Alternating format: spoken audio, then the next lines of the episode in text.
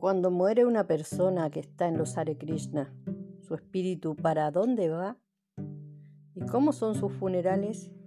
¿Y si se le hacen las novenas? Soy ignorante en estas religiones orientales.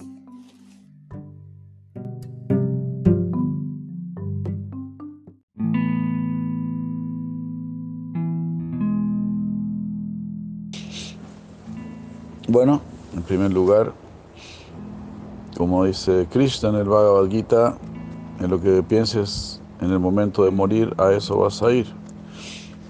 Krishna también dice, los que me adoran a mí, vienen a mí. Los que adoran a los antepasados, van a los antepasados. Los que adoran a los fantasmas y espíritus, se quedan entre esos seres. Los que adoran a los semidioses van van donde los semidioses.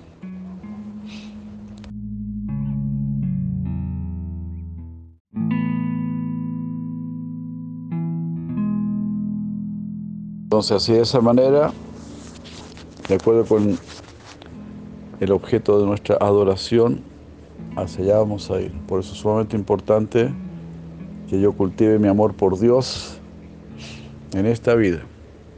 La forma humana de vida está hecha con ese fin.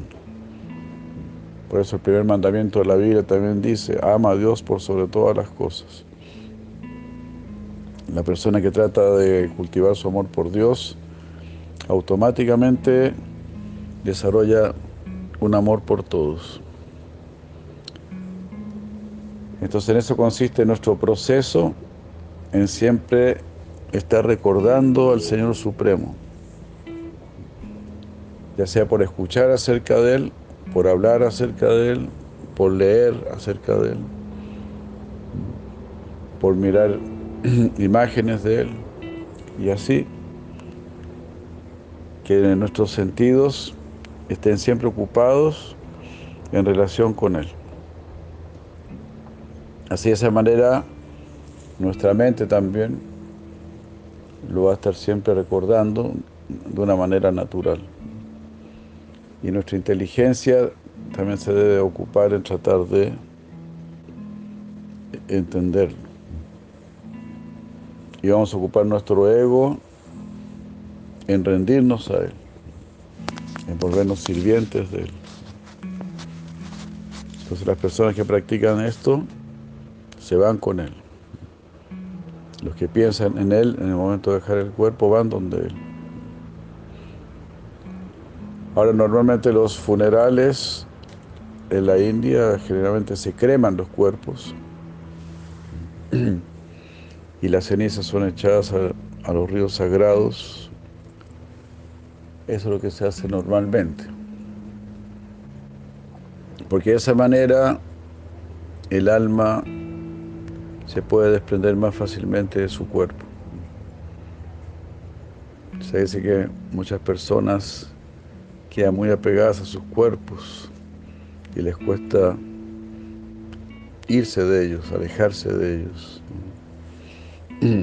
Entonces para evitar ese, ese sufrimiento de, que ellos están viendo cómo su cuerpo se descompone y todo eso, entonces lo creman.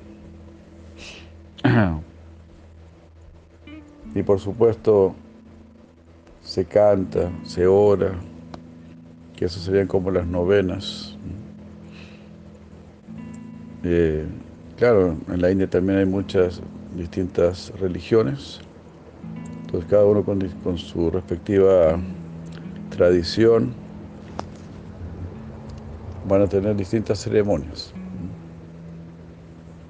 Generalmente se hacen rituales por un largo tiempo.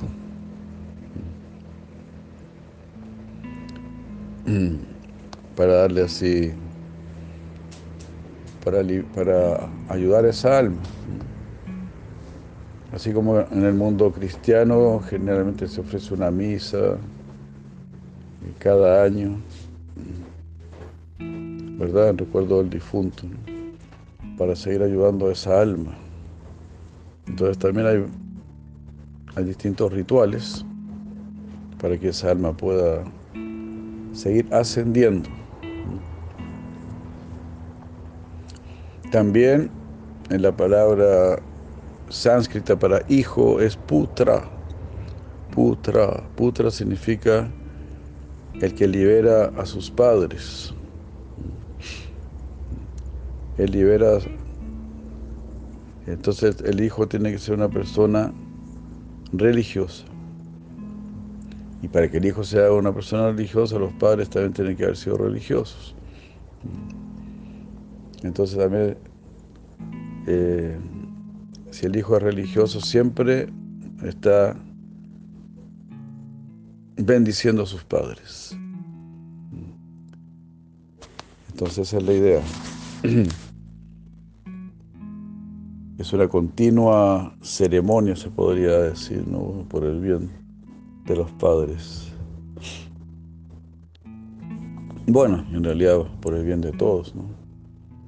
Cuando uno adora a Dios, se explica que uno está regando la raíz universal. Entonces, al, adorar a Dios uno está beneficiando, está bendiciendo a todas sus familias.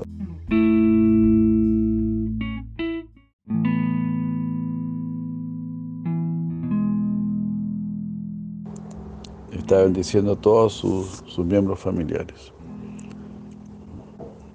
De por lo menos 14 generaciones. Así de esa manera, en las religiones de la India, en este caso, este, hay una preocupación por los antepasados. Pero esa preocupación se satisface automáticamente si yo me preocupo de cultivar mi amor por Dios, al que llamamos Krishna. Bueno, también tiene muchos otros nombres, pero Krishna es su nombre principal, se podría decir, que significa, que significa el supremo atractivo. Hare Krishna, muchas gracias, muchas gracias.